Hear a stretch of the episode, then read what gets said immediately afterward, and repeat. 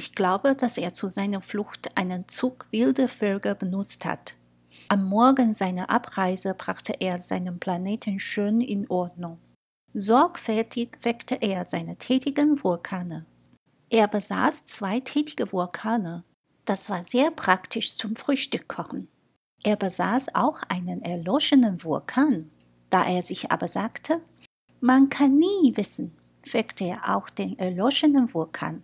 Wenn sie gut geweckt werden, brennen die Vulkane sanft und regelmäßig, ohne Ausbrüche.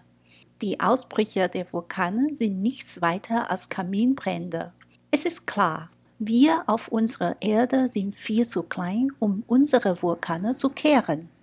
Deshalb machen sie uns so viel Verdruss. Der kleine Prinz riss auch ein bisschen schwermütig die letzten Triebe des Abendbrotbaumes aus. Er glaubte nicht, dass er jemals zurückkehren müsse, aber alle diese vertrauten Arbeiten erschienen ihm an diesem Morgen ungemein süß.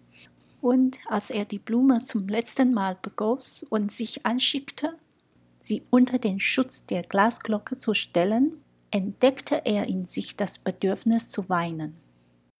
Adieu, sagte er zur Blume, aber sie antwortete ihm nicht. Adieu, wiederholte er die Blume hustete, aber das kam nicht von der Erkältung. Ich bin dumm gewesen, sagte sie endlich zu ihm. Ich bitte dich um Verzeihung. Versuche glücklich zu sein. Es überraschte ihn, dass die Vorwürfe ausblieben. Er stand ganz fassungslos da mit der Glasglocke in der Hand. Er verstand diese stille Sanftmut nicht. Aber ja, ich liebe dich, sagte die Blume. Du hast nichts davon gewusst. Das ist meine Schuld. Es ist ganz unwichtig. Aber du warst ebenso dumm wie ich.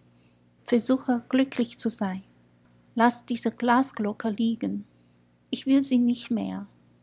Aber der Wind. Ich bin nicht so stark erkältet, dass die frische Nachtluft will mir gut tun. Ich bin eine Blume.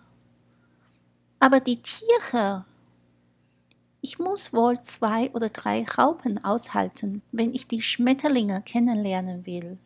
Auch das scheint sehr schön zu sein. Wer wird mich sonst besuchen? Du wirst ja weit weg sein. Was aber die großen Tiere angeht, so fürchte ich mich nicht. Ich habe meine Krallen. Und sie zeigt treuherzig ihre vier Dornen.